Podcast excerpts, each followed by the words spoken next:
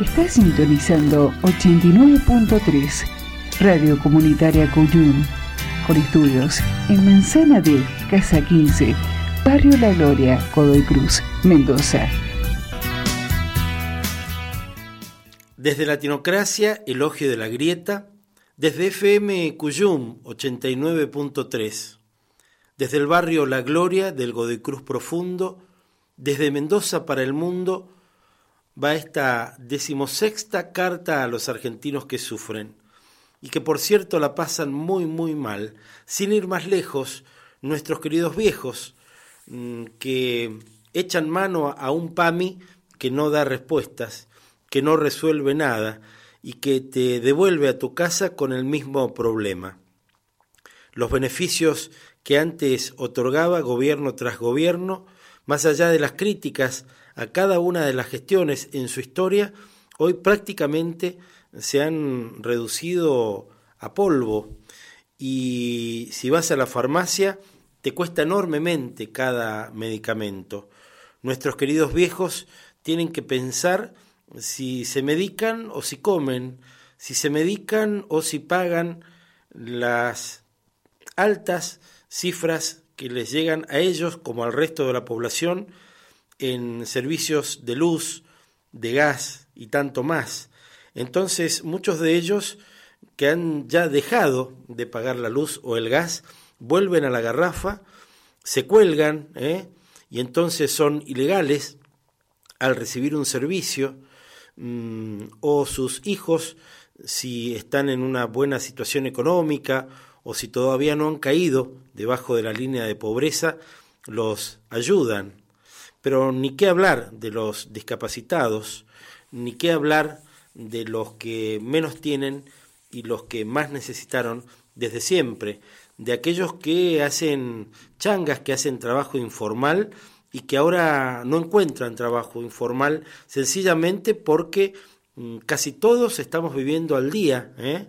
y en ese día a día por ahí no alcanza tampoco para pagar el Mendotram de cada día. Cuando un pueblo tiene que estar sacando cuentas a ese nivel es porque la crisis ya es agobiante. Esta crisis que soportamos, esta crisis mm, que nos, nos preocupa, que nos hace mal y que todavía no sabemos cómo afectará a las próximas generaciones. Pero tenemos ya, lamentablemente, la triste seguridad que está causando mucho daño y esto te lo digo porque vos me importás. Te lo digo porque la patria es el otro.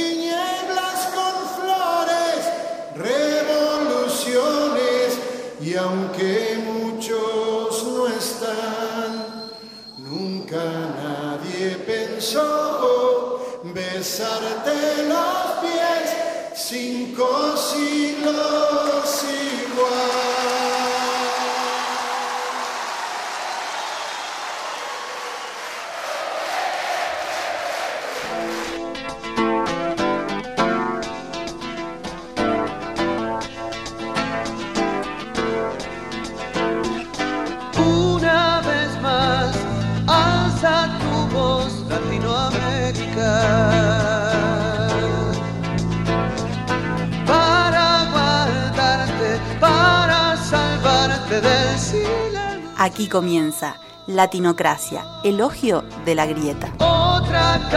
Grieta. ¿Qué grieta? ¿Quién la nombra y por qué? A cada uno de nosotros, ¿desde dónde le nace decirla? ¿El porqué de mencionar la grieta? ¿Decimos esa palabra porque la pensamos o nos lo hacen decir? ¿Somos conscientes por qué utilizamos ese término y de qué podría tratarse? ¿Somos dichos para referirnos a ella? ¿Sería conveniente que la grieta fuera una mujer? ¿O la grieta somos todos? ¿Toditos todos? ¿Todes? ¿A qué lóbulo cerebral acudimos al nombrarla? ¿Al de lo racional o al de las emociones? ¿Hay una sola forma de analizarla o sería bueno debatir acerca de su existencia? Mencionarla, ¿es hablar de los otros o nos incluye?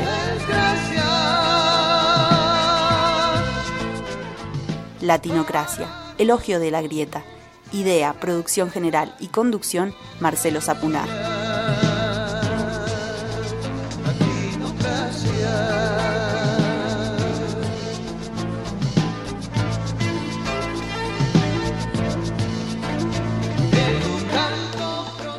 Hola, ¿qué tal? ¿Cómo estás? Comenzamos con una nueva edición de Latinocracia, Elogio de la Grieta. Estaremos juntos a lo largo de dos horas aquí en el aire de FM Cuyum, siempre con ganas de mil cosas, con muchos abordajes y puntualmente con el tema que hemos elegido para hoy, mm, que son las leyes de divorcio en la Argentina, porque si bien iremos desbrozando el tema a lo largo de estas dos horas, hubo un primer momento en que se asocia al segundo gobierno peronista, al año 54, cuando se comienza a implementar una ley de divorcio que luego, producto de las dictaduras militares, fue suspendida hasta que recién vuelve con, con nuevos bríos, con mucha fuerza, en 1987, durante la gestión del presidente Raúl Alfonsín. Pero nos van a ayudar a mirar Armando López y Laura Facus, historiadores, integrantes de nuestro programa, y también vamos a charlar con Ana Manchón, que es socióloga, que seguramente nos ayudará a mirar la actualidad política de nuestro país y también lo disfrutaremos, ya lo estamos viendo aquí, a Fabián Basallo, nuestro columnista de todos los lunes. Estamos empezando nuestro programa de hoy, nos vamos a ir metiendo en los temas de a poquito, le decimos muy buenas tardes a Michael, nuestro operador, y musicalmente elegimos seguir nada más y nada menos, así como hace minutos nada más. Escuchábamos Cinco siglos igual del gran León Gieco, una versión bellísima a capela. Ahora se viene la canción de los caminantes de María Elena Walsh en la versión de Supay que traemos a colación de paso para hacernos un poco de promoción porque los domingos aquí en Cuyum escuchamos Latinocracia homenaje a María Elena Walsh desde hace ya cinco entregas en que han ido sucediéndose en el aire de la radio. Todos los domingos a las 20 vos podés escuchar aquí en Cuyum eh, dentro mm, del contexto de su exquisita programación y con muchas cosas para compartir en buena medida la vida y la obra de la gran María Elena Walsh. Canción de Caminantes,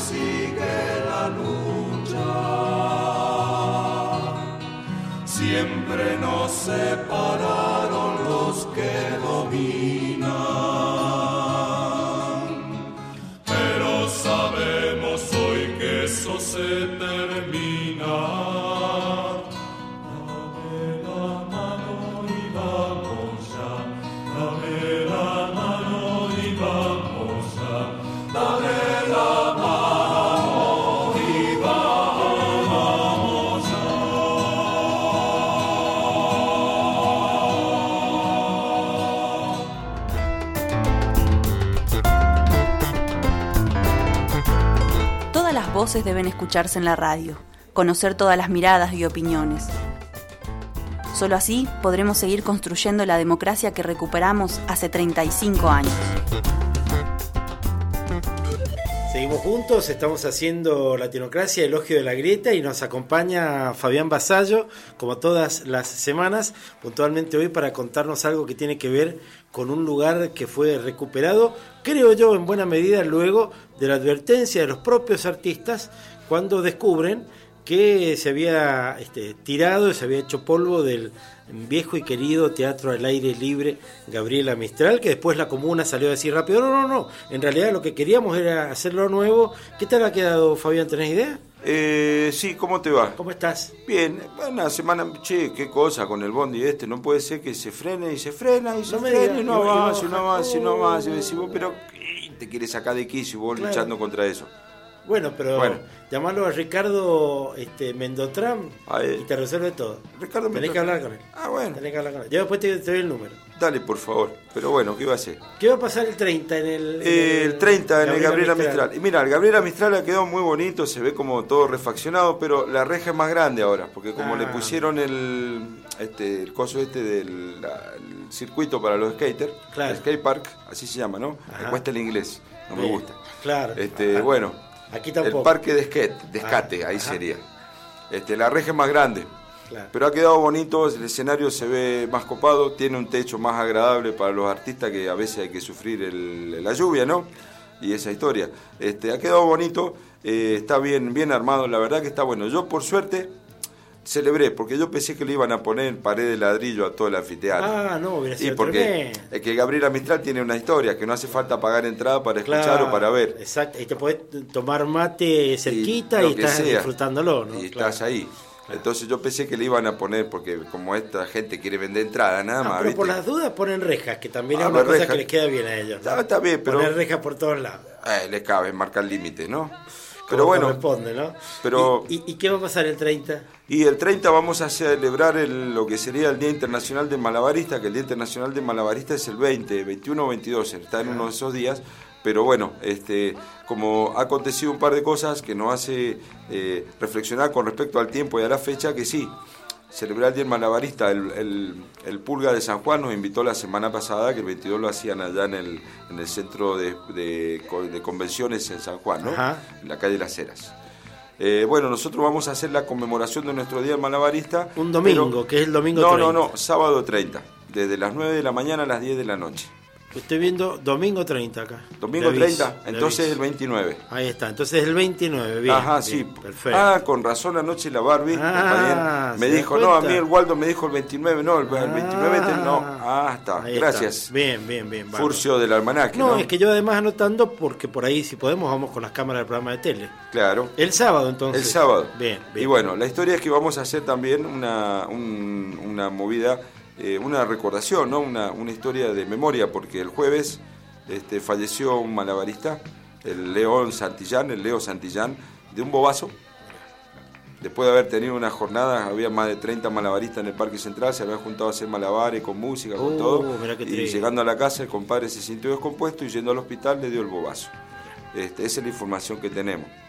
Este, O así sea que, que, vamos. por cierto, de algún modo hay que dedicárselo a él también. Eh, ¿no? porque Esa aparte está el homenaje a los chicos que han ido cayendo, porque desafortunadamente y afortunadamente esta movida del Malabar le pertenece a los jóvenes, una movida muy nueva, ¿no? De este el circo en la calle, eh, que no es lo mismo que el circo callejero, son otras cosas. Este, la historia es que también vamos a hacer un homenaje a la Leticia, al Matías, al Andrea, a la Brujita, al Tomás, al Andrés, no, al Andrés, perdón, al Damián y bueno, al Leo. Bien, bárbaro. También el Capanga, Buenísimo, que falleció buenísimo. yéndose a Córdoba en bicicleta. Y bueno, y cosas que queremos que la generación que está malabareando ahora se entere y sepa, o sea, el origen de Claro. esto y lo que nos ha costado en realidad estos pequeños espacios de libertad que todavía no tenemos porque el código de falta criminaliza al malabarista de semáforo. Sí, por cierto. Menos mal que les prestaron el teatro. Y estamos en campaña. Claro. eh, Oh, le es sirve decir, pongamos punto como propaganda, ¿me entiende usted? O sea, está todo bien. Todavía está estamos mal. viendo, a ver qué pasa. Se supone que saldría. Ojalá Y vamos a ver, ahí había que presentar las notas hoy, vamos a ver, todavía Claro, puede ser que digan que no. Todas las formalidades. De todas maneras, si se llegara a, a- a pinchar el globo de Gabriela Mistral, lo haremos en algún lugar. Seguro, claro. Estaremos en contacto. Ahora, sí o sí. afortunadamente, gracias a este rollo de la internet, de la cibernáutica, podemos eh, avisar dónde va a ser, con que, o sea, Claro. confirmar la historia. Bien, bien, bárbaro. Entonces, buenísimo. Muy bien, bueno, felicitaciones. ¿eh? Bueno, muchas gracias, vamos a ver, vamos a seguir haciendo y poniéndole ganas porque, bueno, hay que procurar más. Adelante con los faroles, como se dice, y se va yendo, nos vamos yendo. Y me voy yendo, sí. ¿Y cómo se va? ¿Cómo Y me voy a, y no sé, mira, sabes que tengo ganas de caminar, ¿Sí? porque y me subo al Mendotram Claro, y no sé si llegue. claro. O voy a demorarme más de lo Y encima de hay la que cuenta. esperarlo mucho. Varias veces. acá en el barrio casi no hay donde cargar eh, la tarjeta de colectivo. Claro. ¿Y no se va a ir vendiendo alguno de los de los sanguchitos? Eh, no me quedó ninguno. No le ha quedado nada. No, si estamos ahí, Ah. afortunadamente esta trayectoria que tenemos, eh, respaldo popular y todo eso que hemos conseguido, eh, a veces no llego a donde voy. Mirá, claro. es tremendo, eh, pues suena a filosofía, sí, a veces Bueno, no llego pero, a donde pero voy. también tiene algo de bueno eso. Siempre. ¿No es cierto? Siempre. ¿Nos encontramos en una semana? Sí, ahora sí. Para los días bien fresquito, pan relleno y calentito. Para los días bien fresquito, pan relleno y calentito. Para los días de calor, pan relleno y con sabor. Para los días de calor, pan relleno y con sabor. Nos vemos la semana que viene. No, perdón, nos escuchamos. Nos La escuchamos. semana que viene. Chao, Fabián, gracias por Chao, estar nos aquí. vemos. ¿eh? Gracias. Fabián Basallo en Latinocracia, Elogio de la Grieta, que musicalmente sigue de este modo.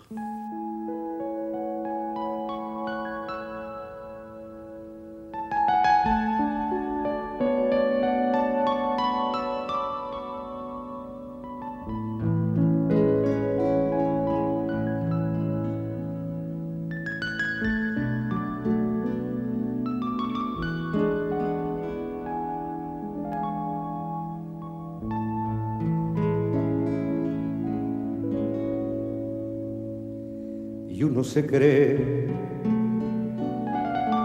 que las mató el tiempo y la ausencia,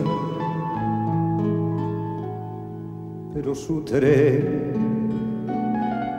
vendió boleto de ida y vuelta. Son aquellas pequeñas cosas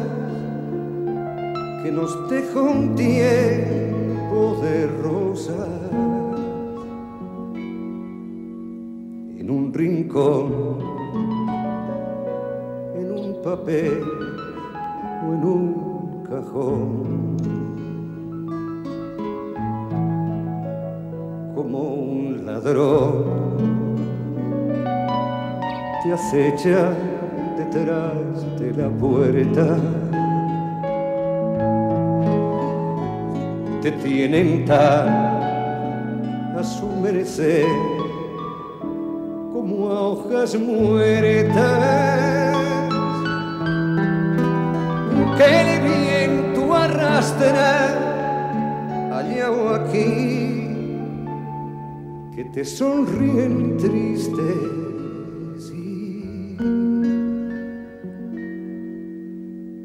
hacen que lloremos cuando nadie nos ve.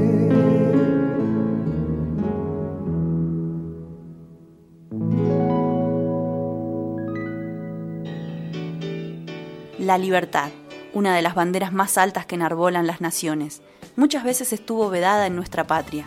Desde hace 35 años, la libertad es uno de los tesoros de nuestro sistema. Para la libertad, sangro, lucho, pervivo. Para la libertad. Seguimos juntos, estamos haciendo Latinocracia, Elogio de la Grieta, y nos acompaña Ana Manchón, que es una amiga de la casa, ¿eh? y que además, como nosotros, y seguramente como vos, también está, estamos, estoy, eh, todos preocupados por la situación política y social de nuestro país. ¿Cómo te va, Ana? ¿Cómo estás? Hola, Marcelo. Bien, pero no tanto, porque Claro, claro. la situación este, nos conmueve cada día más. Eh, se hace difícil vivir.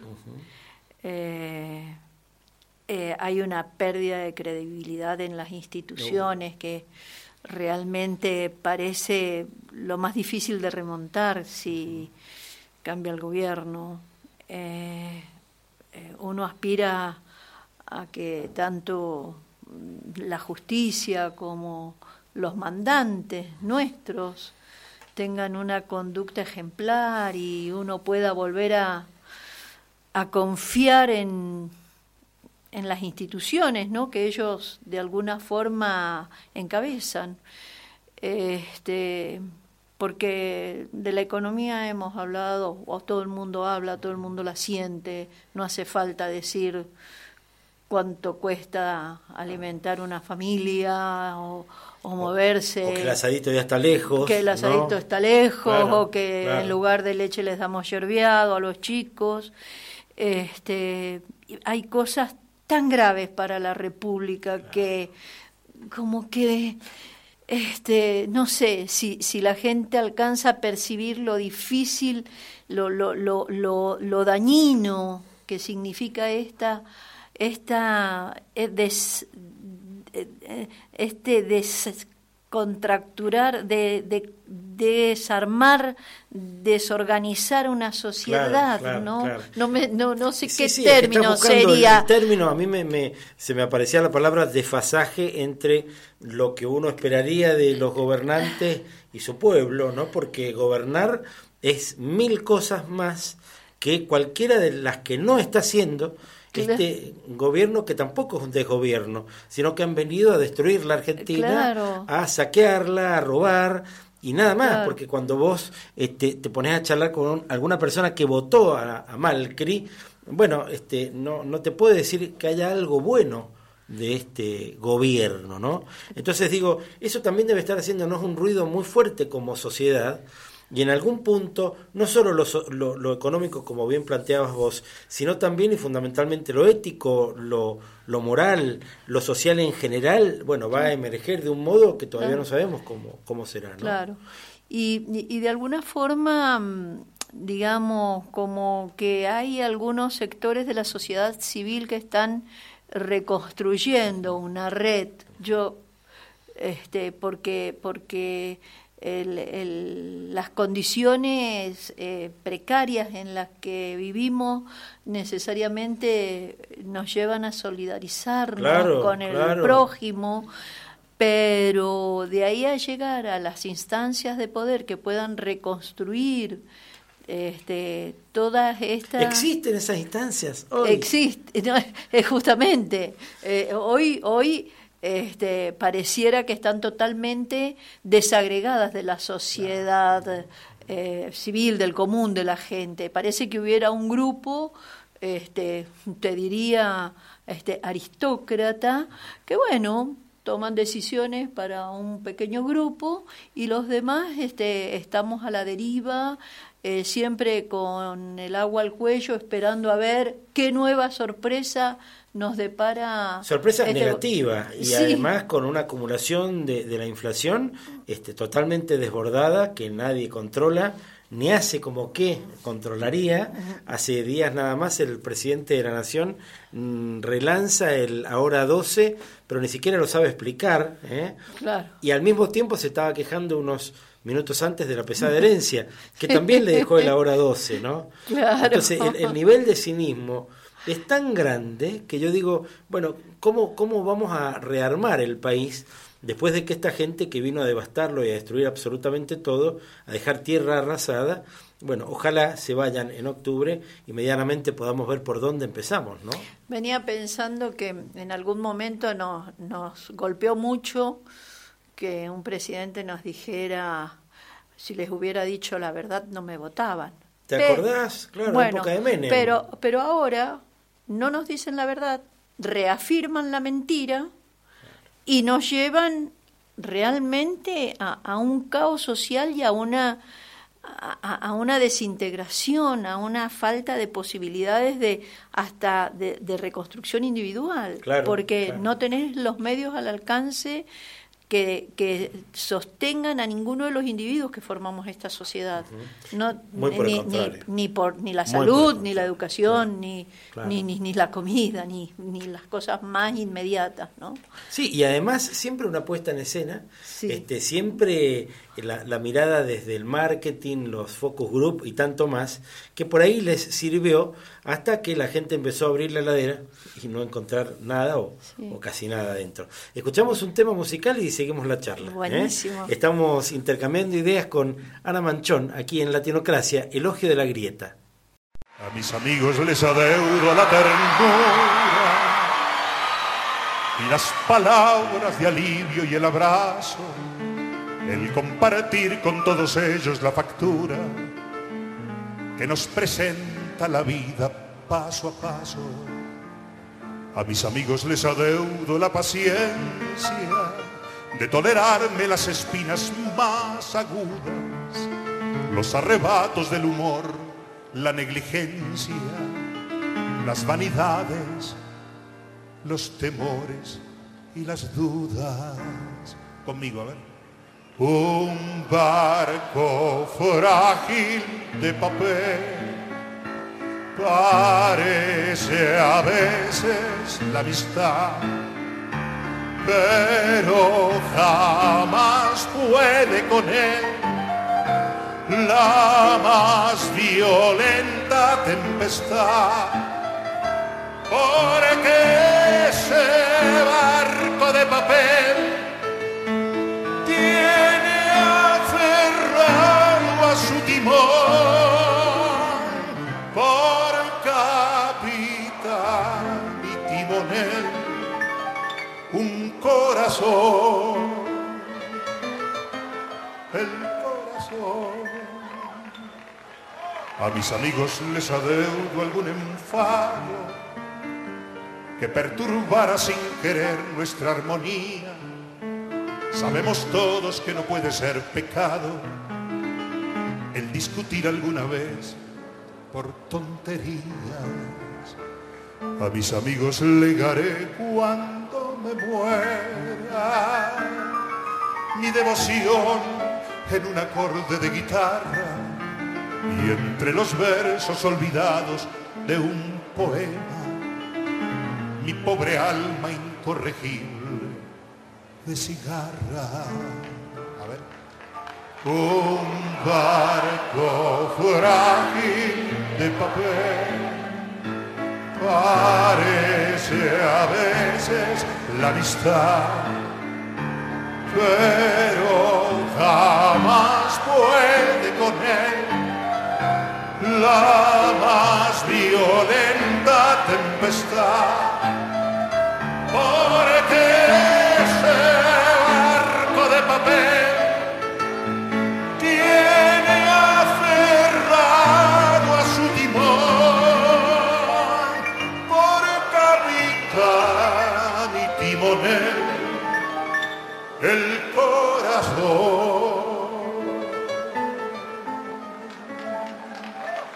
Amigo mío, si esta copla como el viento, a donde quieras escucharla te reclama, serás plural porque lo exige el sentimiento. Cuando se lleva a los amigos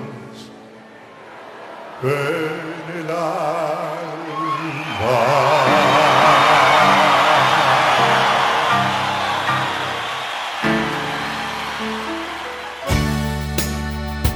En 1916 cambió la historia de nuestra Argentina, cuando fue sancionada la ley Sáenz Peña de voto universal, secreto y obligatorio.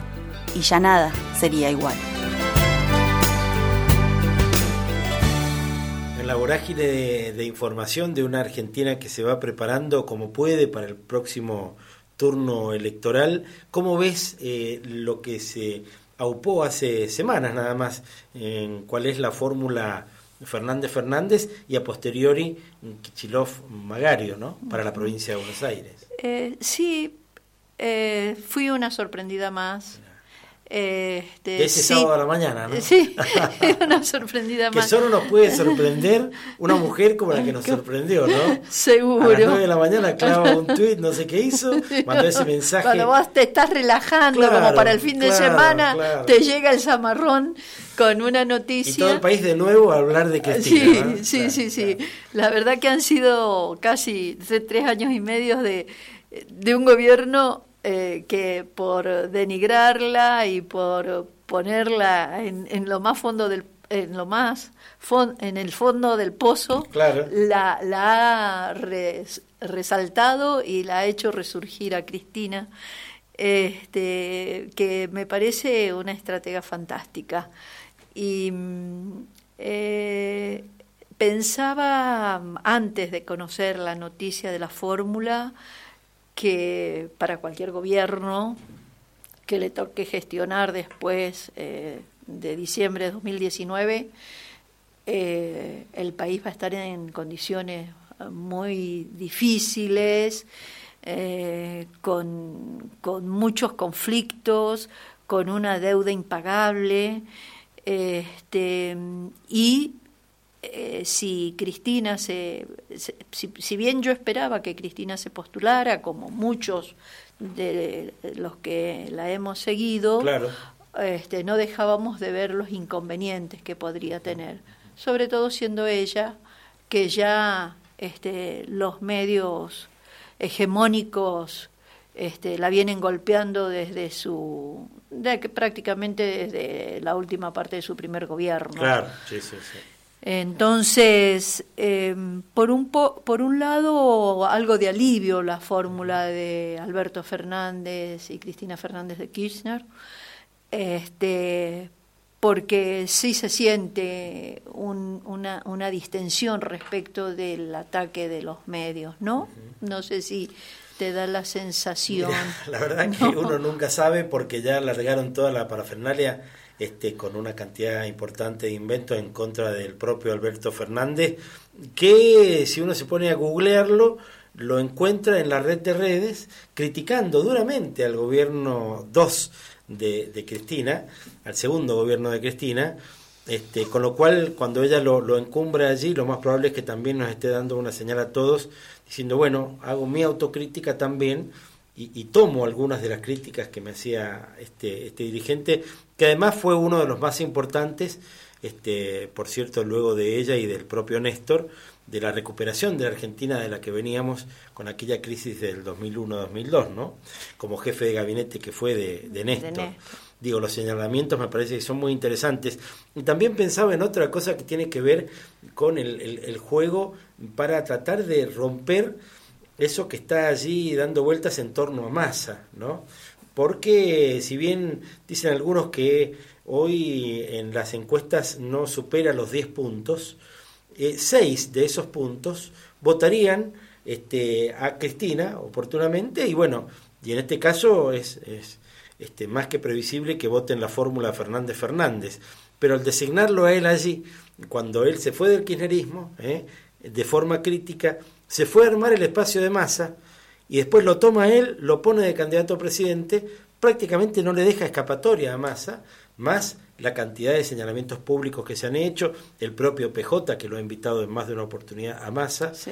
Me parece que ya es hora de que finalmente este, se resuelva ese tema para lograr la, la unidad con todas las comillas del caso, porque recordemos que mientras más amplia es la, la unidad, más light va a ser mm, por lo menos el La primer tiempo del no. próximo gobierno, ¿no? Claro. Este, bueno, parecido a lo que le pasó a Dilma en, en su gestión en Brasil, con un amplio espectro de fuerzas que componían el gobierno, este, que terminó, pobre, resultando Tristemente. acu- tristemente, Tristemente. acusada de... Y viste lo que se este, supo en estas últimas horas, que está a la venta el departamento por el que acusaban por- a, Lula. a Lula de ser este, dueño No, vía corrupción, es decir, que era...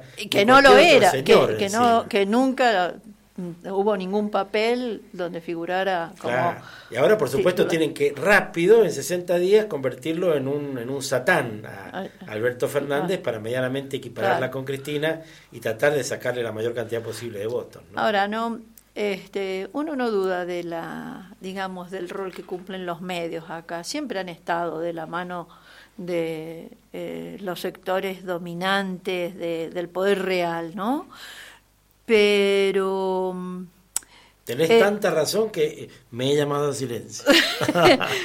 Pero escuchándote a vos acerca de la autocrítica que puede significar la designación de Fernández, de Alberto Fernández, o mismo el acercamiento de Massa, que se fue del kirchnerismo y ahora está, yo me pregunto, ¿y la autocrítica de este gobierno? No, y claro, la claro. y la crítica de los medios a este gobierno y, y los sectores de poder menos mal que por ahí están emergiendo algunos eh, los eh, periodistas, pe- que son los que lo sostienen, ¿no? Claro. comillas por todos lados, claro algo a- insostenible, ¿no? algún que otro empresario que ha sido afectado económicamente y bueno y que los han puesto en las miras y que por ahí algún medio toma sus sus Es que denuncias partimos de una base que me parece que es equivocada y que, y que por eso creo este programa.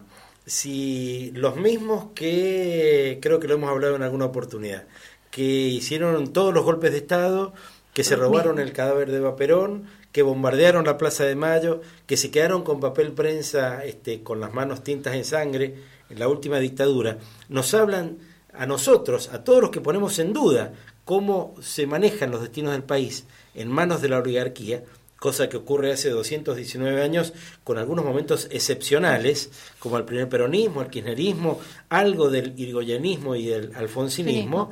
Bueno, este, nosotros somos los que estamos equivocados, porque ellos nunca van a pedir este, perdón ni van a hacer autocrítica. Ellos consideran que son, además de que lo son, este, consideran que como dueños de la Argentina no tienen que pedir disculpas por nada, ni siquiera por los golpes de Estado. ¿O pidieron disculpas alguna vez por un golpe de Estado?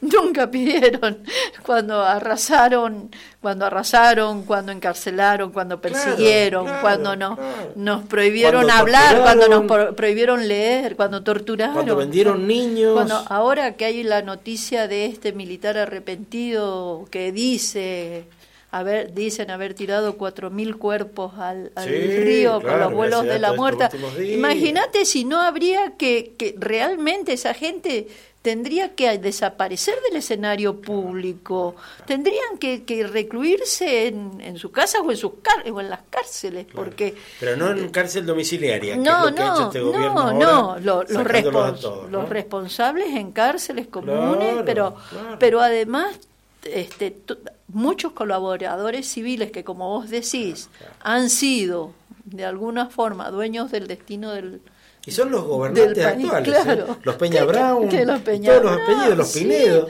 Sí, claro, ¿O no? Pinedo desde eh, la década infame y más Claro, allá, ¿no? claro, claro. Este, Y uno eh, y, y uno siente, seguramente a vos también te pasa, que estamos diciendo obviedades, pero obviedades este, con, con las comillas del caso también, porque muchos argentinos no están anoticiados de esto, no han sido ilustrados, se les escamoteó la posibilidad de acercarse y relacionarse positivamente con la, la política, te acordás del no te metas de la dictadura, Claro. tiene que ver con eso, ¿no? Sí. Es el mismo, el mismo camino de tratar de alejar a la masa de la cosa pública, lo que es una locura, ¿no? Claro. Bueno, hay ahí como una, una continuidad con el no te metas, con el que se vayan todos, Claro. con el hoy es los arrepentidos de haber votado a este gobierno dicen, no, a mí la política no me Claro, interesa, este, No. en lugar de, de asumir que Sí, hay una responsabilidad ciudadana, ¿no? Porque Me engañaron, eh, la eh, porque uno claro. puede, yo digo, uno no sabe eh, definitivamente cómo va a gobernar un, un candidato, pero Claro. bueno, más o menos podés este, especular. Seguro. Ahora, cuando las cosas no son como vos Claro, pretendés, claro, ahí que no tenés que- un dato objetivo para decir Uno, ni siquiera un dato objetivo que, que te que con el cual puedas reivindicar una gestión entonces hay que asumir que uno Ahí se está, equivocó está, y claro. optar por algo distinto no decir no no sirve la política Claro. Un- una sociedad Pancismo puro, como se decía en otra época, ¿no? Claro. Pancismo, mirás en la panza y de ahí no Pancismo más, puro. ¿no? Claro. No, o, claro. o yo muchas veces planteo a los, a los conocidos, este, el anarquismo es muy bonito, pero todavía no, no se ha dado, ni siquiera al interior de, de cuatro paredes. No deja de ser un tópico Tenemos ciertas, ci- ciertas Claro, pautas claro, para convivir. claro, totalmente, Así que totalmente. elijamos mejor, es. elijamos Así responsablemente. es. Ana, muchísimas gracias por acompañarnos. ¿eh? no, un gusto. Y por ayudarnos Marcelo. a mirar. ¿eh? Sí, Y por sí. aceptar las interrupciones del conductor del programa, que se manda y se pone a charlar también. Hasta la próxima, Ana, que estés bien. Bueno, ¿eh? Gracias, Marcelo. Felicitaciones. Musicalmente seguimos de este modo. Había un escritor en el oficio de vivir, Cesare Pavese. Decía, como todos los poetas, son profetas realmente. Tejada Gómez también es un profeta. Pavese decía que a pesar de que a los poetas los quieren conducir a algún lugar, el poeta en realidad finge no conocer lo que ya sabe. Pavese sabía, Tejada Gómez sabía que alguna vez muchos tenían que salir y él compuso hace mucho tiempo una canción que se llama Canción de las simples cosas, de las pequeñas cosas. Nosotros Esperemos que les guste a ustedes.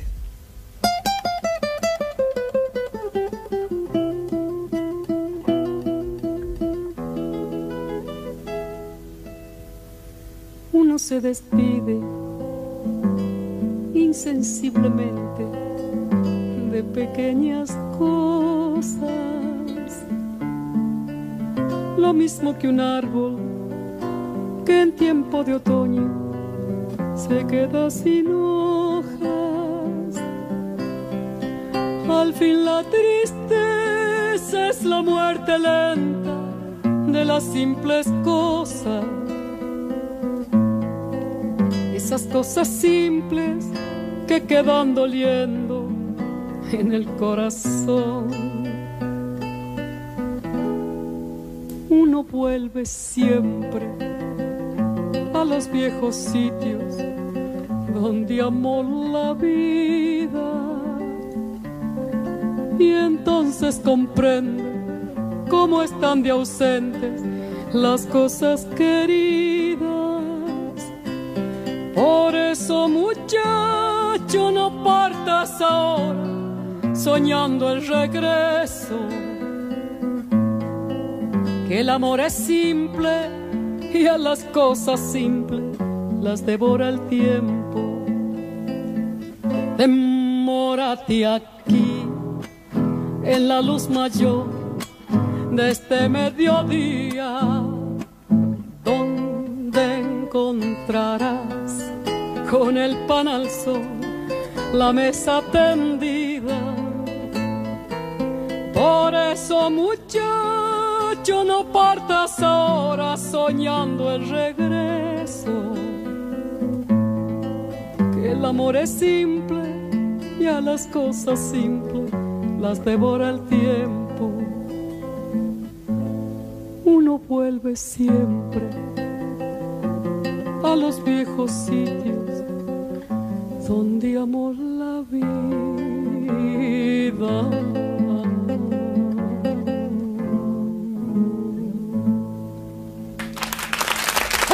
Mórate aquí en la luz mayor de este mediodía, donde encontrarás con el pan al sol la mesa tendida. Por eso, muchacho, no partas ahora soñando el regreso. Que el amor es simple y a las cosas simples las devora el tiempo. Uno vuelve siempre a los viejos sitios donde amó la vida.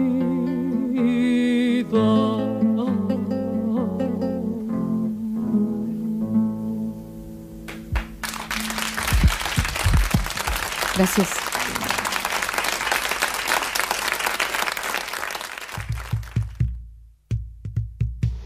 Ante el triunfo del radicalismo primero y del peronismo algunos años después, la oligarquía llevaría adelante los golpes de Estado para frenar el avance popular.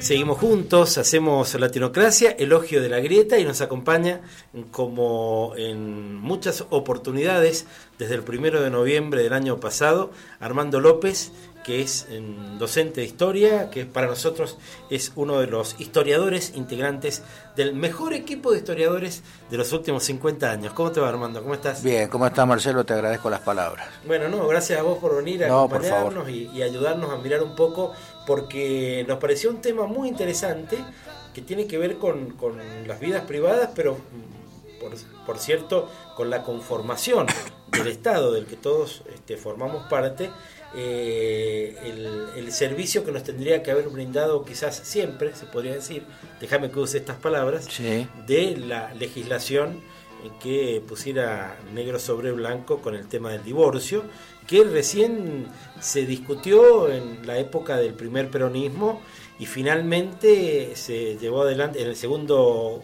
gobierno, Gobierno, de la primera sí. parte, ¿no?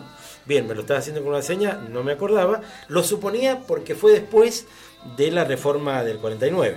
Claro, sí, Ah, en sí. un contexto especial atrasado, paradójico. Esta, esta lucha entre el poder laico y el poder religioso viene de 200 años atrás. Claro, claro. Revolución Francesa. Este, si me permitía hacer un poquito de historia, Sí, Roca, favor. Roca, a pesar de haber sido un genocida en la campaña del desierto, Roca, un genocidio, ¿vos Sí, te parece? bueno, sí, pero pero estaban los billetes. Están los billetes, quizás están los billetes por las leyes laicas, vamos a pensar bien. Ah, las leyes bien, laicas bárbaro, fueron impulsadas primero por Sarmiento, después por Avellaneda y, y se cristalizaron en el gobierno de Roca, que es la, la ley 1420 y la ley de registro civil, que adelantó al país, en verdad, el, en el aspecto legislativo con respecto a Latinoamérica. Pero había quedado el tema del divorcio vincular. Claro, claro. Ah, Incluso algunos países muy católicos como México lo tenían. Mira, Y Perón lo pone en el 54, pero en el contexto de una pelea con la Iglesia Católica que vos te acordarás. La Iglesia Católica como institución, para no ofender a los, a los creyentes, que apoyó al peronismo... Tengo, te tengo una mala noticia. Sí. Muchos creyentes, eh, si vos atacás a la iglesia, se enojan como si los estuvieras atacando. No, por eso- digo porque he tenido experiencia. Sí, yo también. Y siempre yo hago la misma disquisición y apelo porque mm, quiénes somos nosotros, quién es usted, quién es cualquiera de nosotros, Por supuesto. para meternos con la espiritualidad. de Está bien, uno. la fe de Pero cada uno. no puede y, separar, pero ¿no? Tienen, tienen que separarlo y discernirlo. La iglesia es una institución, la Claro, iglesia católica, claro, y es un claro. Estado, ¿eh? Claro, es un Estado que juega Vaticano, fuerte, el Estado. Vaticano juega fuerte, y estos últimos 6, 7 años ha tenido papeles muy preponderantes en la política exterior, te diría, incluso con este Papa que hay. Eh, con un perfil muy de- popular. de, de capitalismo popular ¿no? Sí, y anti- el- el- claro porque siempre el Vaticano tuvo posiciones mundiales sí, ¿no es cierto? siempre osciló. claro pero más bien de derecha Eh, sí, Está bien. Sí, sí, no vamos a decir que el Papa que está ahora es Santucho. no claro, claro. pero este ha jugado en contra de Estados Unidos y vos sabés que él impidió, me- bueno, me voy un poquito por la rama, él impidió el bombardeo de Barack Obama a Siria en el 2013. no me digas Sí, sí, sí. Él, él, él le llamó por teléfono a Barack Obama, el Estado Vaticano jugó y perdieron la guerra, Norteamérica perdió la guerra en Siria después. claro. Por eso lo impidió la Unión Europea y el Estado Vaticano. mirá qué buen dato Eh, con Vale. Francisco a la cabeza. Pero te decía, en el 43 la Iglesia Católica institución apoyó al peronismo y después por X causas eh, internacionales y nacionales se empezó a pelear. ¿Te acordás la famosa pelea 53-54 y fue el ariete del golpe Claro, 55? claro claro Y en ese contexto de lucha Perón se enojó muchísimo y mandó leyes anticlericales, la apertura a los prostíbulos, sacarle la, la que todavía estamos esperando, sacarle el subsidio a los colegios católicos. cierto Y también lo que le molestó, sobre todo a la doble moralina de aquella época, todavía la hay, el divorcio vincular. Ese divorcio vincular eh, fue en 1954, después de la reforma de la Constitución, por votación del Congreso, la Revolución Libertadora Fusiladora en el 56 lo derogó. Bien, y déjame que, que Sí. ayude con, con un poco las, las sensaciones que creo este, tenían los argentinos de esa época. Veían la ley de divorcio, este, o por lo menos la, la masa crítica, los dirigentes, los que trataban de frenar a como diera lugar otra de las renovaciones Sí. que incorporaba ese, ese gobierno popular que por cierto vino a cambiar la historia, eh, se veía la ley de divorcio como hoy la de matrimonio igualitario o hace unos años o como cualquiera que pusiera muy muy en duda muchos valores hasta ese momento este más que consagrados no No, y aparte Así que había, había que ser este, había que mandarse por ese lado por ¿no? supuesto, había un ataque personal contra Perón, de su vida personal, que en realidad lo que se atacaba eran la, la- los logros sociales Claro, del peronismo, ni más ni menos. Eh, evidentemente en el 54 Argentina estaba preparada para el divorcio vincular e incluso eh, eh, hubo presentaciones de divorcio, lo que pasa es que en el 55 vino el golpe de Estado y en el 56 fue derogada y tuvimos que atrasarnos tres o cuatro décadas, porque imagínate los que vinieron después, e imagínate Sí, claro. Onganía que salió de un cavernícola que sale de la Edad Media, Opus Dei, ¿no es cierto? Imagínate que no se le iba... Los más conservadores más ni siquiera, ni siquiera era la- el ala liberal del ejército, Claro, era un reaccionario claro, total. Su modelo era Franco. Claro, ¿No es cierto? Bueno, entonces se tuvo que esperar hasta Alfonsín, ¿no es cierto?, para lograr eso. pedófilo, pero también le dijeron este bueno, ¿qué más le dijeron? ¿A Perón? ¿Qué, qué otras cosas? No, le- a Perón lo- Estupro, lo acusaron de Esto estupro. tuvo sí, sí, tuvo una, tuvo una causa que después se, se la arreglaron, ¿no es cierto? Una causa con un, un supuesto romance con una chica de 14 años. El otro día leía que, que tuvo Estupro. más de 120 causas, ¿no? O sea que a Cristina le faltan todavía algunas para, Sí, para más o menos estar a esa este, a, a Perón lo, lo acusaron de homosexual, Claro, que había tenido una relación con el boxeador Archimur, claro. De estupro, corrupción de menores, que una chica ahí, Nelly Rivas, toda De una. De la UES, de la UES, sí, claro. sí, sí. De la Unión de Estudiantes Secundarios. Sí, y de, y de robo, Claro. de robo también. le vamos a proponer a usted y a todos los oyentes compartir un momento de 10 minutos inolvidable, donde el propio este, mm, relator habla de todo lo que ocurría en aquellos años este, en torno a la discusión de la ley de divorcio, el papel del peronismo y, por cierto, todo lo que dejó la movilización de Corpus Christi y Mm. más de lo que seguramente vamos a seguir hablando. Escuchemos.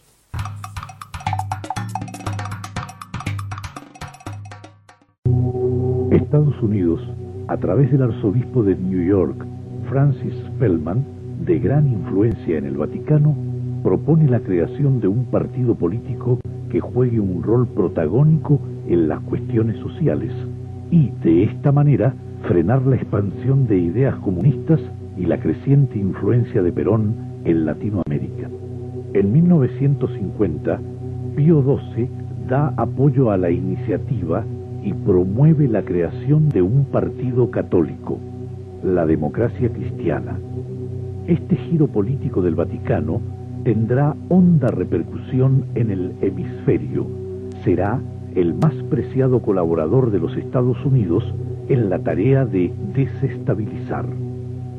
Los púlpitos se transforman en influyentes plataformas políticas desde donde se alerta sobre el peligro de la contaminación comunista o las satánicas intenciones de líderes o gobiernos que son afines a la idea de una América Latina libre y unida como la que desde Buenos Aires alienta el peronismo.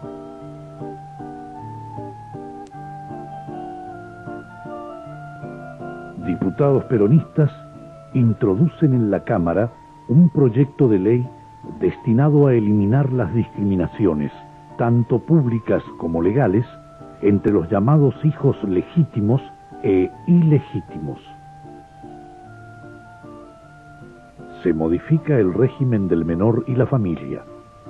Los hijos serán todos legales e iguales en derechos y en las obligaciones que tengan los padres hacia ellos. Por primera vez en la historia argentina, es designado como asesor personal del presidente en asuntos religiosos alguien ajeno a la Iglesia Católica. Perón nombra en el cargo a un intelectual de gran prestigio, el rabino Amram Blum, catedrático de la Facultad de Filosofía de la Universidad de Buenos Aires. Perón ahonda en el principio de la libertad de culto y permite a todas las religiones la entrada a los hospitales, cárceles y demás instituciones oficiales. Atiende con idéntica consideración a las autoridades de los distintos credos y recibe la Orden del Santo Sepulcro, máxima condecoración de la Iglesia Ortodoxa griega. Se promulga la ley de divorcio vincular. Mediante una nota dirigida al presidente, el episcopado manifiesta su más enérgica oposición a dicha ley por considerarla factor excluyente de disociación familiar. Se profundiza la división entre el bajo clero, compuesto por sacerdotes del pueblo que apoyan la instauración de la justicia social, y el alto clero, que, unido a la oligarquía y a la oposición, intensifica la campaña de desprestigio y movilizaciones contra el gobierno.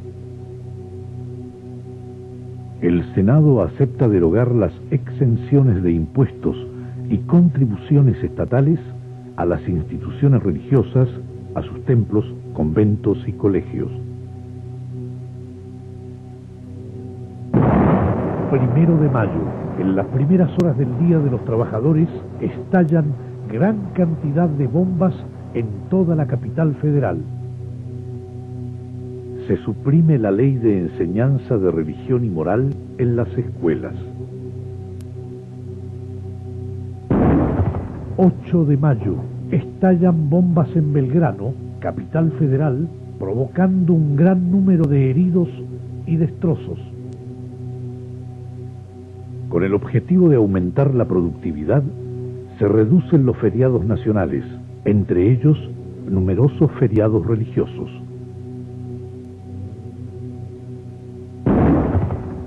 La policía denuncia un plan de propaganda subversiva.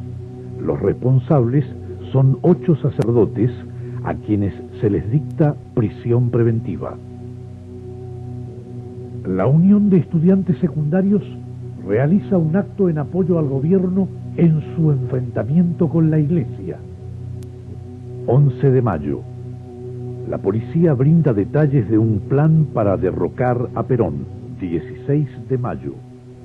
La policía informa que los terroristas tenían planeado volar la casa de gobierno con explosivos de gran poder en momentos en que Perón estuviera reunido con su gabinete se realiza en Moscú una entrevista entre el embajador argentino y el premier soviético y se firma un acuerdo bilateral de carácter comercial entre la Unión de Repúblicas Socialistas Soviéticas y nuestro país. El hecho tiene fuerte repercusión en la prensa internacional por ser la primera entrevista del premier soviético con una nación occidental en cuatro años. plazas, calles, iglesias de todo el país amanecen sembradas de panfletos en los que se lee Cristianos. Perón marcha a pasos agigantados hacia el marxismo. Patrocinado por masones y judíos, planifica con sus hordas quemar iglesias y degollar sacerdotes. Perón se ha vuelto loco y enfrenta al Papa. El anticristo se ha engendrado en la Argentina y el fin del mundo está próximo si no se frena el espantoso movimiento ateo, anticlerical, herético y criminal de los peronistas. Diversas revistas católicas se hacen eco de estas expresiones, transcribiéndolas en sus páginas.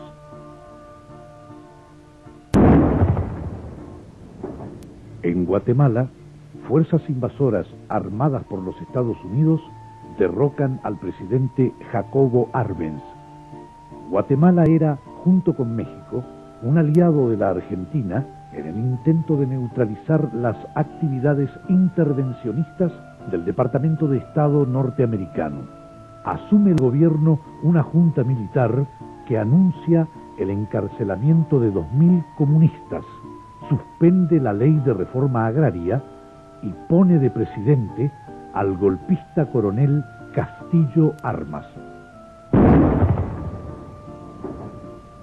Se suicida el presidente del Brasil, Getulio Vargas, quien venía concertando una política común con Perón.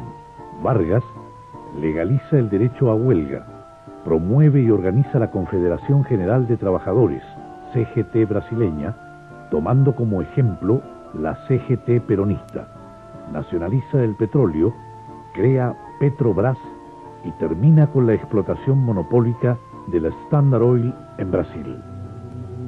Bajo presión angloamericana, militares brasileños le exigen la renuncia y el presidente Getulio Vargas se suicida en condiciones sospechosas. Diputados de extracción gremial proponen convocar a una asamblea constituyente para señalar en la Carta Magna la separación de la Iglesia del Estado. Una manifestación se desprende de la procesión de Corpus Christi y se dirige hacia el Congreso. Allí izan la bandera del Vaticano, prenden fuego al pabellón nacional y arrancan placas de homenaje a Eva Perón colocadas en el frente del Congreso.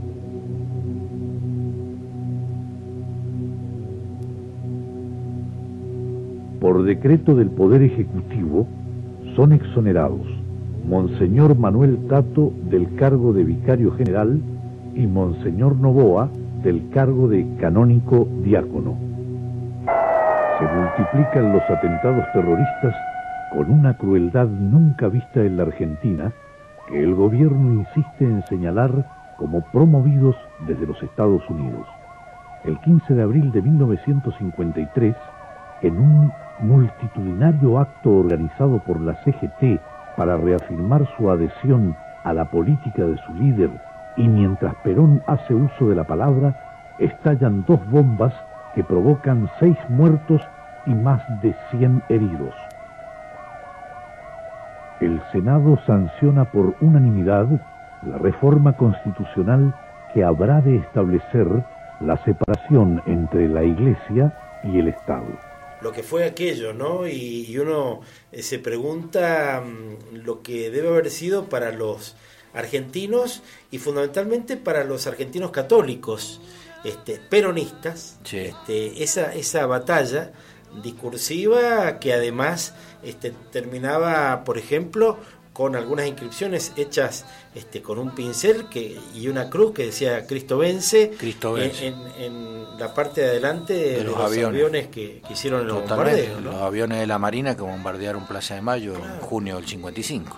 Número indeterminado de muertos, ¿no es cierto? Sí, sí, sí. Ese, bueno, esa fue la, la, la Marina que siempre fue elitista y reaccionaria, ¿no es cierto? En su fila y no le perdonaban a Perón otras cosas yo no digo que solamente esa cuestión de la vida personal, que te diría que el, pueblo peronista ni siquiera la, puso en duda, porque cuando vuelve Perón gana con el 62% de los votos, récord absoluto hasta el día de hoy. Claro, total, total, sí, sí, sí, claro.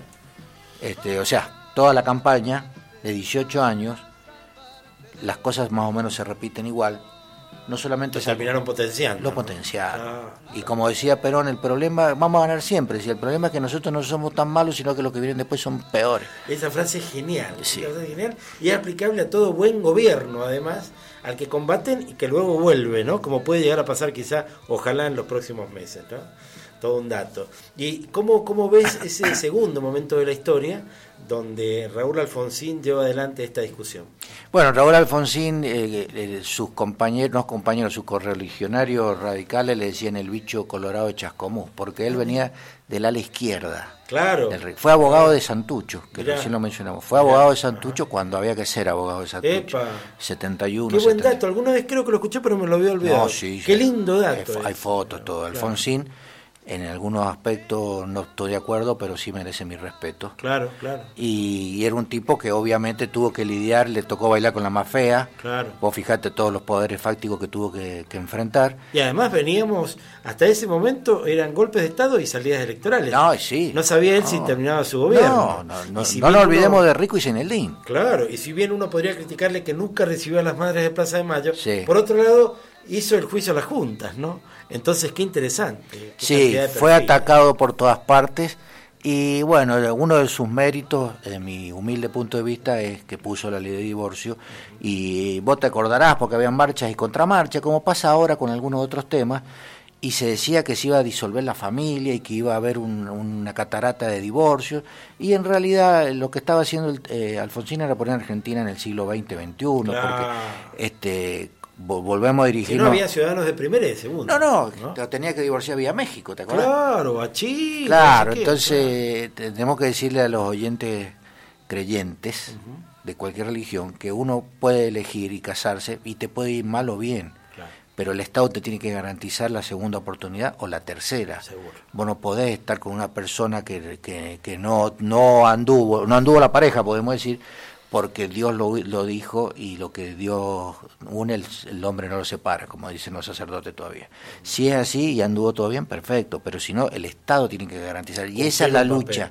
Exacto, esa es la lucha que viene de la, de la Revolución Francesa. claro, 1789.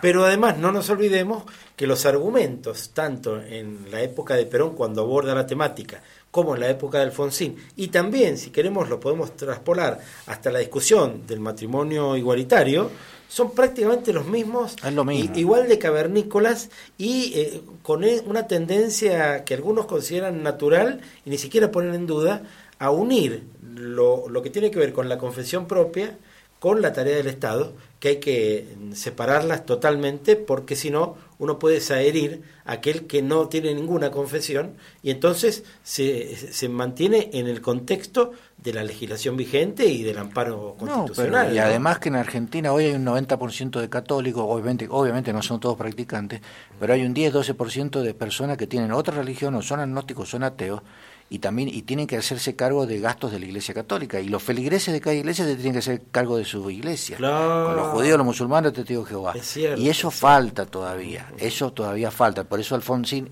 en ese caso fue un adelantado. Y Perón en el 54, más allá del contexto, fue recontra adelantado, porque el peronismo era católico y el 100, 99% de la población era católica en la Argentina Claro, en el claro, 54. Recién se deja entrar a la iglesia evangélica. Mirá. No había otra, no estaban los que están ahora, no estaban. Claro, ¿no es claro. Entonces Perón, eh, digamos que toca toca un, un, un hilo... Fibra muy sensible. Claro, muy sensible. Claro, claro, claro, bien, bien.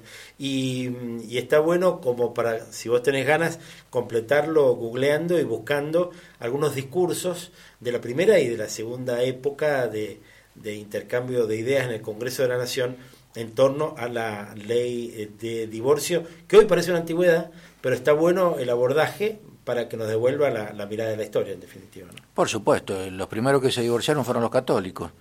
Mira, hay que ver esa la frase está buenísima. Hay que Para ver la- hay que ver la claro, la claro. estadística, ¿no es O en todo caso, la mayor cantidad de gente que se jubiló, que se este, divorció, era católica, Exacto. por razones obvias, porque la mayor cantidad de la población es católica. El planteo es el de siempre, Marcelo. Este, la iglesia tiene que estar separada del Estado, porque si no la Revolución Francesa no sirvió para un pepino. Claro. ¿No es cierto? La figura de Napoleón sacándole la corona a Julio II ahí en, en la iglesia que se encendió la otra vez, Notre, Nuestra, Dame. Dama- Nuestra Dama de París. Bueno, es, es, es una figura emblemática Claro. y bien eh, ilustrativa. El poder soy yo. El poder es político y es laico. Y la iglesia para los feligreses. Aparte.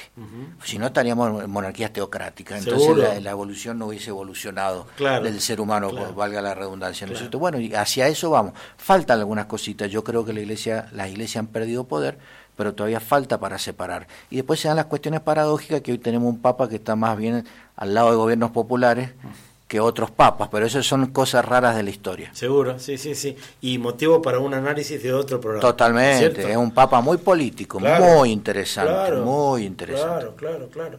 Eh, sería bueno hacer un programa especial sobre Seguro. el fenómeno Francisco, ¿no? Sí, sí, y el ataque que tiene sistemático desde Estados Unidos. Claro, permanente. El ataque sistemático que tiene desde Estados Unidos. como tiene que ser. Casi, casi se parece al de este al, al que se cierne desde hace meses nada más sobre AMLO, ¿no? Al que ya están tratando, digo, al, al- al flamante presidente México. mexicano, este, de, de las peores eh, maneras.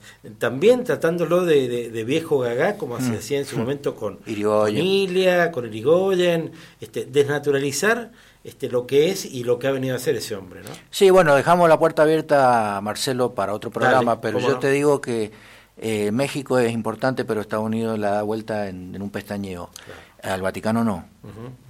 El No, Vaticano es un claro, poder, es un de poder 100 años. muy fuerte y, y le ha ganado algunas batallas diplomáticas a partir que estaba este- está este Papa, le ha ganado batallas diplomáticas a Obama, no a este que es impresentable. Claro. ¿Entendés? Entonces el establishment norteamericano lo ha puesto ahí en la mira. Por eso hay algunas campañas que son sospechosas. Ajá. Este, Decime una. Y bueno, hay, hay pe- pederastas en la iglesia en todos lados, todo Claro. el tiempo. Yo no creo que todos los sacerdotes sean pederastas. Claro. Me parece claro. raro. Se está subrayando especialmente por Sí. parte de los medios. Se le- y se apoya a otro tipo de iglesia, otra otra congregación, con todo respeto, que es la evangélica, se le apoya mucho desde Estados Unidos. Es como que han cambiado el rol. Claro, claro, claro. Mira vos. No, te la dejé este picando. personaje, entra el otro. Gracias por eh, acompañarnos, Armando. No, ¿eh? gracias a vos. Armando López, este, historiador, uno de los mejores este, de la provincia con nosotros. Eso corre por nuestra cuenta. Bueno, te lo ¿eh? agradezco desde ya. Aquí en Latinocracia, Elogio de la Grieta, que musicalmente sigue así. Me dijeron, señora, caballero, usted se lo merece, Estimada mamá, fume perfume. Para el bebé automático, repare, brillantina, botón, no se equivoque. Es mejor una lata que sus párpados. Asómbrese de frío, radio escucha. Venga mañana mismo, pura seda. Tiene la obligación para la barba pintando yerba mate con camiones. Yo me di por unánime aludida. Reina en mi condición de amada inmóvil. Y a la vida salí sumisamente para ser caballero, bebé, niña, tímpano, multitud, hermafrodita, fantasma de trajín, suma de nadie, pobre basura humana con bolsillos.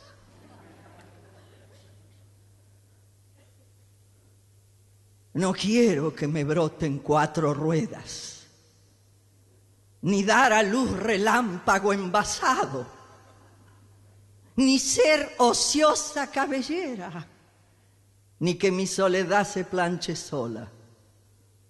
No quiero que por arte de aspirina mi alma desaparezca. No quiero que voraces vestimentas sean protagonistas de mi cuerpo. No quiero hacerme cómplice de máquinas, docenas, precios, tubos que me doten para siempre de una felicidad de cartulina. Quiero vestirme de papel de luna y pasear con un río de la mano. Quiero comer tormenta, beber las plumas de la primavera, navegar tristemente por un océano de bellas artes, vivir entre laderas que convengan para guardar el humo envuelto en fuego. Quiero desbaratar, equivocar, llorarme cometer escalofrío. Quiero no querer nada. Y un buen día, ¿cómo era, Dios mío? ¿Cómo era? Sobre todas las cosas, quiero basta.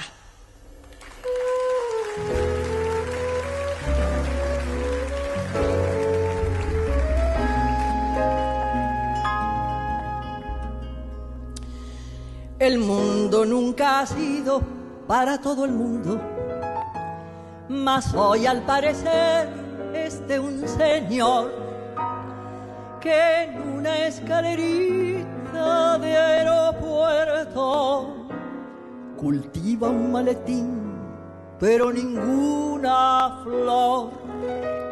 Sonriente y afeitado para siempre trajina para darnos la ilusión de un cielo en technicolor donde muy poquitos aprenden a jugar al golf. ¡Ay, qué vivos son los ejecutivos! ¡Qué vivos que son! Del sillón al avión, del avión al salón, del aren al edén, siempre tienen razón y además tienen la sartén, la sartén por el mango y el mango también. El mundo siempre fue de los que están arriba hoy es para un señor en ascensor, a quien podemos ver en las revistas, cortando el bacalao con aire triunfador. Lo come para darnos el ejemplo de rendimiento máximo y confort digiere por teléfono y después nos vende conciencias puras de robots. ¡Ay, qué vivos! Son los ejecutivos, qué vivos que son, del sillón al avión, del avión al salón del aren al Edén, siempre tienen razón y además tienen la sartén, la sartén por el mango y el mango también. El mundo siempre fue de algunos elegidos, hoy es para el que elige lo mejor dinámico y rodeado de azafatas, sacrificándose por un palo verde o dos. Como él tiene de todo menos tiempo, nos aconseja por televisión ahorrar para tener estatus en la muerte, la eternidad en un reloj. Ay, qué vivos son los ejecutivos, qué vivos que son del sillón al avión del avión al salón, del aren al edén, siempre tienen razón y además tienen la sartén, la sartén por el mango y el mango también, y el mango también, y el mango. Yes, sir.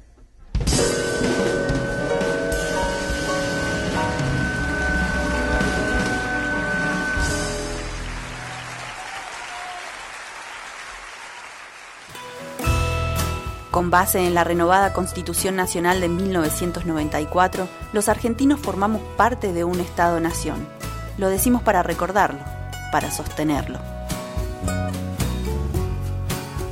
Seguimos juntos, estamos haciendo Latinocracia, elogio de la grieta y nos acompaña Laura Facus, quien también conforma el mejor equipo de historiadores de los últimos 50 años, que lo tiene nada más que este programa. ¿Cómo te va, Laura? ¿Cómo estás? Bien, Marcelo, ¿vos cómo estás? Bueno, gracias por venir de nuevo. No, ¿eh? gracias por la invitación. Y por ayudarnos a, a mirar. ¿Qué sentiste cuando te dije, mira, vamos a hablar acerca de las leyes de divorcio, así puse en el título, ¿eh? porque hubo dos en, en- en nuestro país. Una que sustanció el, el segundo momento del primer peronismo y la de Alfonsín. ¿no? Exactamente. La verdad es que también me obligó un poco a ponerme a leer mira, sobre el tema. buenísimo, y eso claro, estuvo buenísimo. claro, sí, claro, sí, sí, enterarme de algunas cosas que no sabía. Y mm, el papel de la mujer en ese momento, en el matrimonio. La verdad que Bien. Gracias por Bueno, eso. ¿Y qué encontraste ahí? Contanos. Sabes que el tema del el papel de la mujer, ¿sí? Cómo estaba preestablecido ya el rol eh, con la ley, porque la ley de matrimonio civil, como bien dijo Armando, la, la época de Roca, ya establecía que el matrimo- el matrimonio era indisoluble.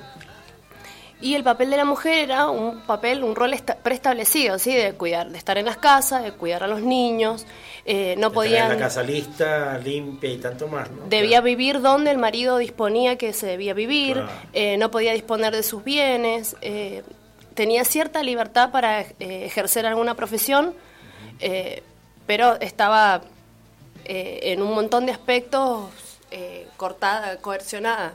Claro, y además imagínate, nosotros lo decimos ahora tan rápido, e imagínate la cantidad de eh, seres humanos que se han criado en ese contexto este, ideológico, donde además se miraba sí o sí al, al macho alfa para ver qué decidía el macho alfa.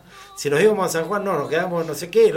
y además toda la vida entregada a una persona. ¿no? Y pensar que mujeres que vivieron años en esa situación, en un matrimonio violento, tal vez por no, por no divorciarse, sí, también porque una mirada de la sociedad, que iba a decir la sociedad en ese momento de que un matrimonio se disolvía.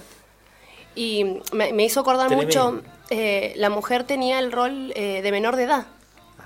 Sí, pasaba del padre al marido. Directo, claro. Directo. Como un bien. Y me hizo acordar a la época de la conquista, Mm. con los indígenas, ¿sí? El- eh, la idea del indígena como menor de edad. Claro, mirá, sí, sí, sí. Lo cual es un poquito más que objeto. Claro, pero, pero está pero ahí. igual- pero está ahí, ¿no? Claro. Sí, sí. O sea que en ese contexto es donde se da el debate de la primer ley acerca del divorcio. Exacto, la ley de 1954. Lo anoté para no olvidarme, la El 54. 14.394. Bien, mira vos, claro. ajá. Y recordemos que un año después fue el golpe. La autodenominada Revolución Libertadora, que en, en el 50, eso fue en el 55 y en el 56 la, la ley, por un decreto ley, se declara en suspenso. En realidad un suspenso eterno porque no se volvió a tratar hasta el 87. Claro, claro, claro. ¿Y qué planteaba la ley de divorcio de- de- del primer peronismo? Bien, planteaba eh, la idea de la separación, ¿sí? Eh, y se podía volver a casar la persona. ¿Qué pasaba antes de esta ley? Eh, había una idea de separación, de hecho, digamos, pero la persona no podía volver a casarse. ¿Sí? Esa, las causales de divorcio se mantienen en la ley del 54, pero eh, en esta, en, que fue lo controvertido, digamos, que las personas podían volver a casarse. Claro, mira, bien. ¿sí? Pero duró tan poco. Claro. Porque no duró más de un año, ¿no es cierto? No más de un año. Menos incluso. Claro.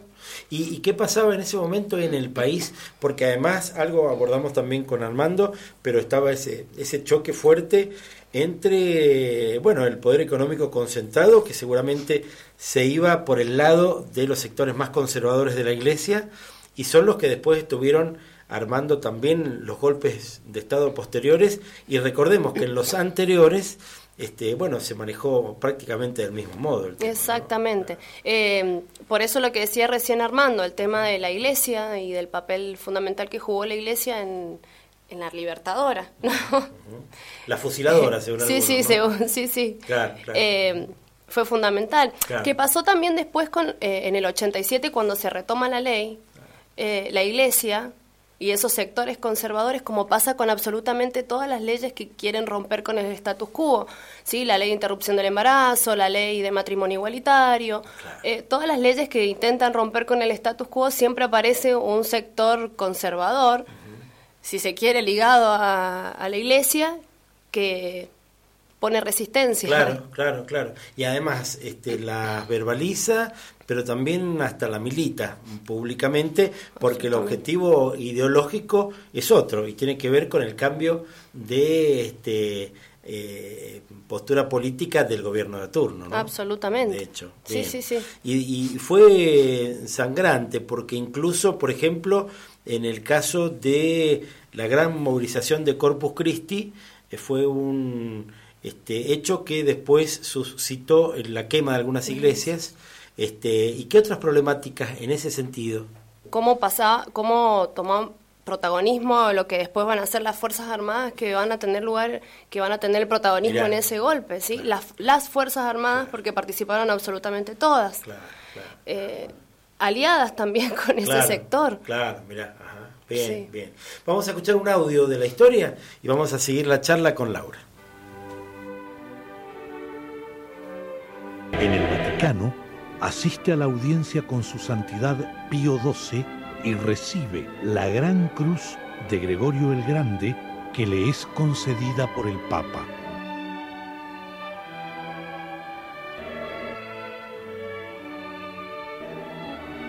La desventura no tiene fronteras. Desconoce la pluralidad de lenguas porque solo aprendió la del dolor, que se pronuncia de la misma manera bajo todos los climas y en todas las latitudes. La paz resultará una utopía mientras la injusticia, la miseria y la indignidad puedan cebarse en las comunidades humanas. En la Catedral de Zaragoza se arrodilla ante el trono de la hispanidad y al besar a la Santísima Virgen deja sus pendientes como muestra de solidaridad con el pueblo español.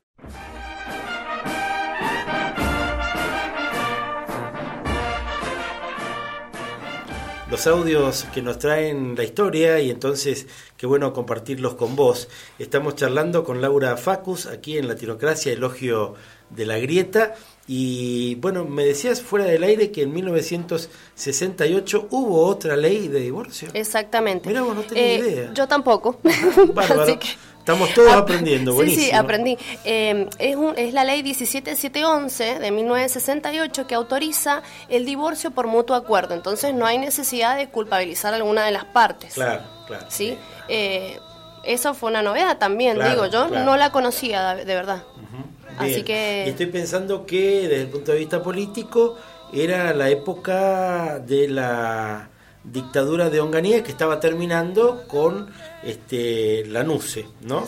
Así que mira vos, año 68, qué interesante en el contexto de una dictadura que este, le dieran le dieran pie a esa a esa legislación. Pero me hablabas de- también fuera del aire de la patria potestad en la primera ley, ¿no? Exactamente. Eh, cuando hablamos esto del rol de la mujer, me había olvidado de comentar el tema de la patria potestad de los hijos, que era un tema que eh, siempre pasaba al marido, digamos. Eran como eh, causas muy graves, tenían que ser para que el niño quedara con la madre, pero eh, siempre se quedaba con el papá. Claro, ahí está. Eh, que parte también de este rol de la mujer que decíamos y también de una demonización de la mujer. Siempre debe haber sido culpa de ella, seguramente, ¿no? Claro, claro, total. Porque además, bueno, la- eh, el hecho de considerarla a la mujer ser humano, este, si se me permite el uso de la frase, es relativamente reciente en términos de la historia, ¿no? Exactamente. Es relativamente reciente, así que te la regalo. Y en el caso de, de la presidencia de Alfonsín, algo más que, que hayas encontrado cuando te pusiste a revisar un poco lo que ocurrió en, el- en torno al 87. En ¿no? el 87, es la ley 20 23.515. Claro, imagínate que Alfonsín, la derecha y, y- y ciertos sectores del catolicismo lo trataban de comunista por haber hecho el juicio a las juntas en el Exactamente. 85. Dos años después, bueno, ya tenían ganas de que se fuera, ¿no? Exactamente. Por esta ley. Exactamente. Eh, bueno, en esta ley eh, el divorcio se puede dar sin consentimiento de la otra persona. Bien, mirá. ¿sí? Eh, y se puede demostrar que se había separado hacía dos o tres años. ¿Cuál era la diferencia? Eh, si demostrabas que te habías separado hace dos años, no podías volver a casarte. Y más de tres años ya vos podías volver a casarte. Ah, mira, ¿Sí? Había claro, ahí como... claro. eh, y eh, establece que el divorcio por la culpa de uno de los dos cónyuges eh, puede volver a casarse. Ah, mira, bien, bien. Sí, se llama aptitud nupcial. De- Claro. se calculo que debe ser un término muy legal, Claro, ¿no? Pero la aptitud nupcial es el hecho de poder volver a Está casarte. para, eh, eh, la, la persona está lista para, mira vos. Y estoy pensando en todos los sectores, ¿no? Porque ciertas este, leyes cortan de modo transversal a todas las sociedades, ¿no? Así que por ahí se me ocurre que la gran masa de católicos de la Argentina estaba pidiendo a gritos este, por esta legislación, si bien los sectores más conservadores, por ahí de la propia jerarquía eclesiástica, y esto se traspola a los partidos políticos y a todas las organizaciones, ¿no? Porque en todas seguramente había gente que estaba a favor y en contra. Claro. ¿no? Y también eh, lo que dijo Armando, ¿no? Que eh, ya había parejas rotas de hecho, digamos, ¿no? Había parejas separadas, sobre todo de estos eh, católicos, ¿no? Que, que no querían mostrar que se habían separado y ya estaban separados, pero con esto le pudieron dar la firma Claro, seguro. Sí, y, volver a, blanquear y una blanquear situación. una situación que ya estaba desde hacía mucho tiempo. Claro. Y sabes qué, Eh, quería contarte algo más que lo que también dijo Armando el tema de las leyes eh, de la generación del 80, ¿no? La- una de las leyes fue la ley de matrimonio civil, ¿sí? Ciertos eh, poderes que antes estaban en manos del Estado pasan a Claro. manos de la Iglesia, como la ley de matrimonio civil, el registro civil, la ley de educación común, la 1420 que dijo él. Eh, lo que quería decir era que con esta ley, con la ley de matrimonio civil del 80, ya había un indicio de que se, te podías divorciar, ¿sí? Mira. Porque, eh, lo anoté acá porque era muy interesante esta parte, que decía que eh, si el marido faltaba a sus obligaciones, sí, Conyugales. para con la mujer, Claro, ¿no? claro. La mujer sí podía pedir judicialmente que le diera alimentos. Mira. ¿sí? Que si bien no era un inciso, digamos, pero sí era como una mm, que te habilitaba una Claro. separación sin ser como tal ni ser nombrada como un tal. pequeño antecedente. Exactamente. Ahí está, ahí está. Porque claro, evidentemente había una problemática y la legislación iba detrás. En vez de, de- de- de anteceder la problemática y de resolverla antes prácticamente que se hubiera sustanciado. Bien. Pero finalmente en, en el largo camino de la historia se terminan imponiendo las necesidades y en el momento actual no podríamos decir absolutamente nada de una legislación de divorcio, ¿no? Muy por el Exactamente. Yo, eh, yo creo que lo hablamos también cuando hablamos eh, de la ley de matrimonio igualitario, que resistencia siempre hay, sí, pero las resistencias tarde o temprano se vencen. Claro, así es. Entonces, Así es. Y me lo dice con, con una, con una seguridad, Laura, que ojalá hubiera cámaras para mostrar esa seguridad que, que me traspasaba. ¿eh? Gracias por acompañarnos. No, Laura, gracias a vos, ¿eh? Marcelo. Muchas gracias. Laura Facus también se sube una vez por mes como mínimo a nuestro programa para ayudarnos a mirar aquí, desde Latinocracia, Elogio de la Grieta, que musicalmente sigue así.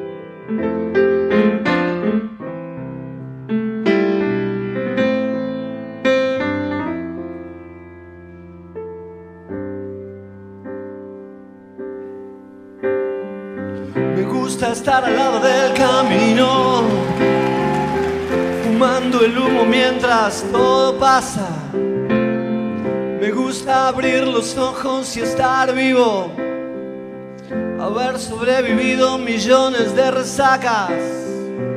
Entonces navegar se hace preciso en barcos que se estrellen en la nada.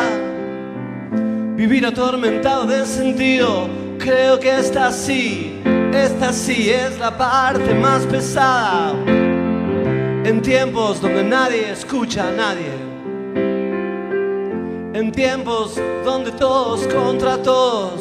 En tiempos egoístas y mezquinos. En tiempos donde siempre estamos solos.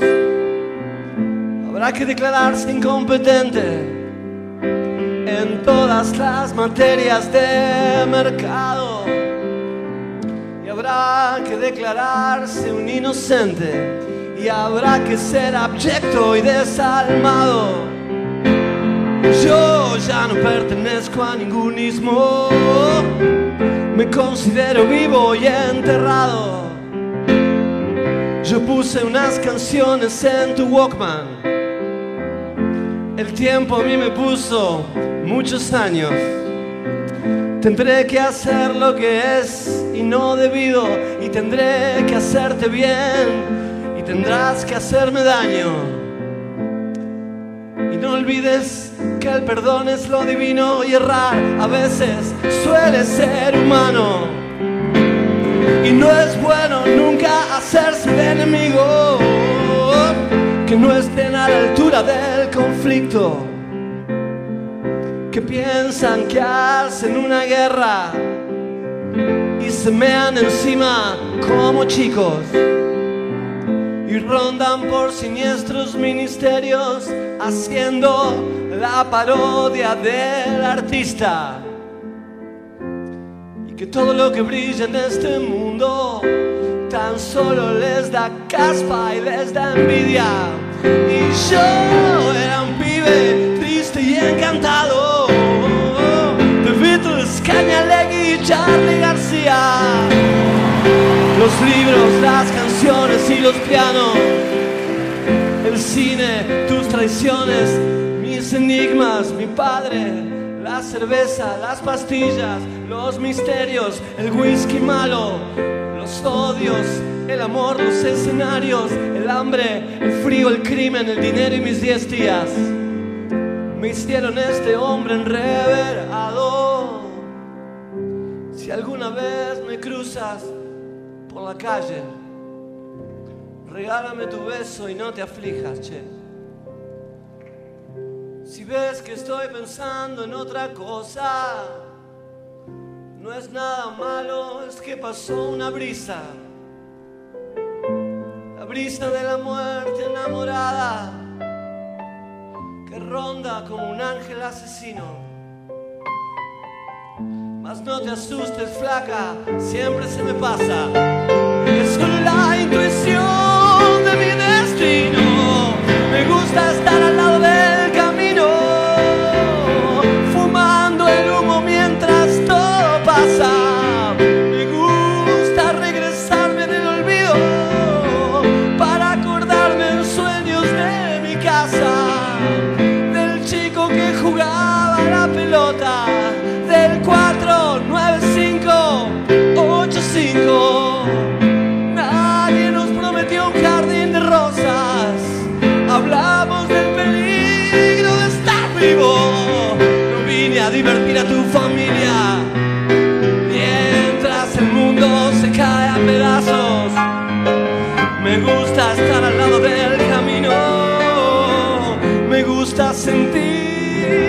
mi lado.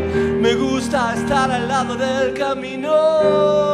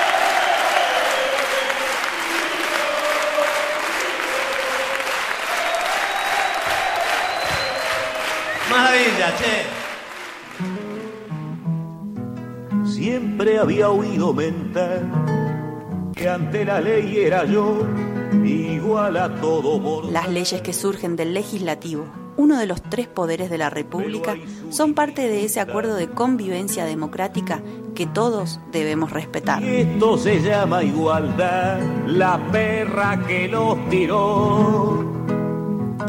Estamos terminando nuestro programa de hoy, pero no queremos dejar de compartir otro audio que tiene que ver con la temática de los divorcios, que por cierto enlaza, como bien nos hemos enterado en nuestro programa de hoy, tres momentos diferentes de nuestra historia argentina. Y en esos tres momentos pasaron mil cosas, ¿eh?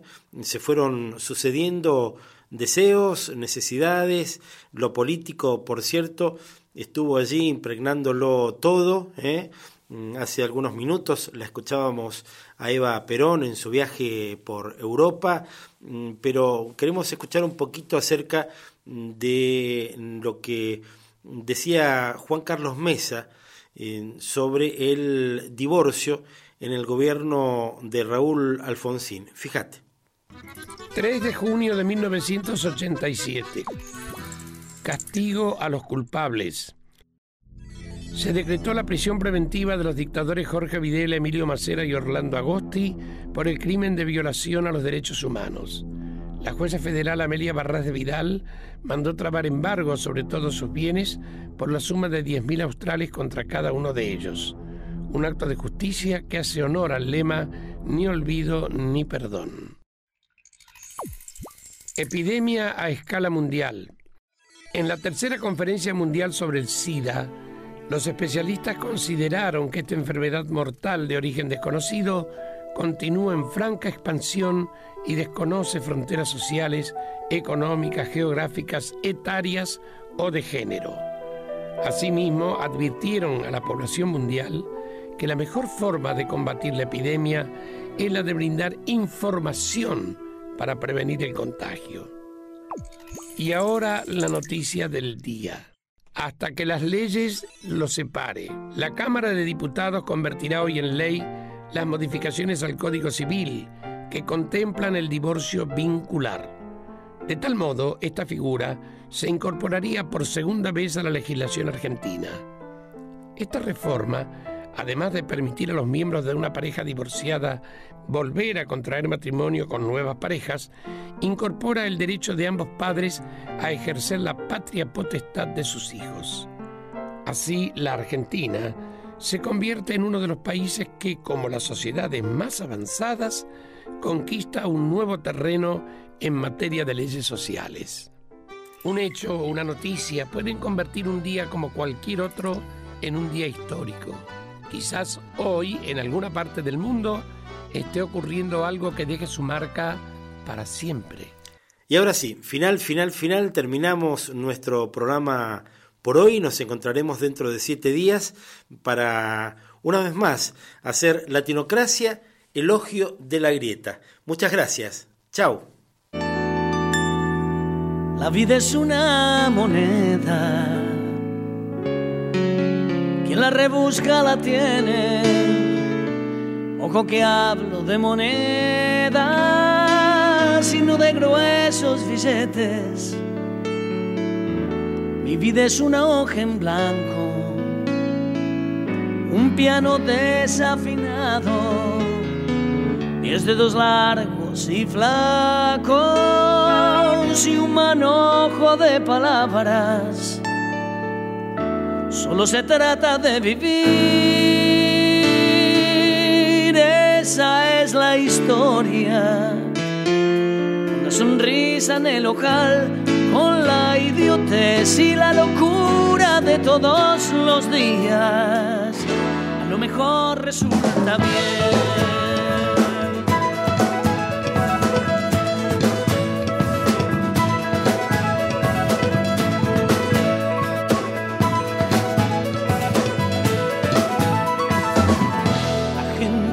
Sueña que sueña, la calle sigue que sigue, el taxi gira que gira, el cielo la avenida, los días cantan la historia del hombre al borde del hombre, los días cantan mañana,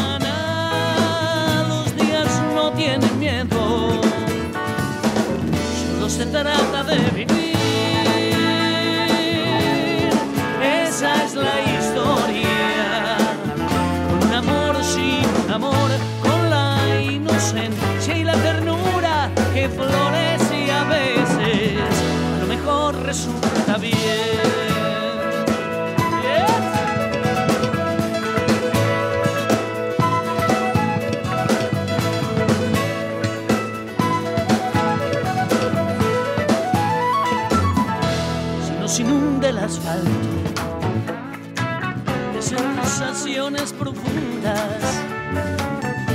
Bien nuestro ahogo, que es nuestra imagen fecunda. La vida es una moneda, quien la rebusca la tiene. Ojo que hablo de moneda, sino de gruesos billetes Solo se trata de vivir.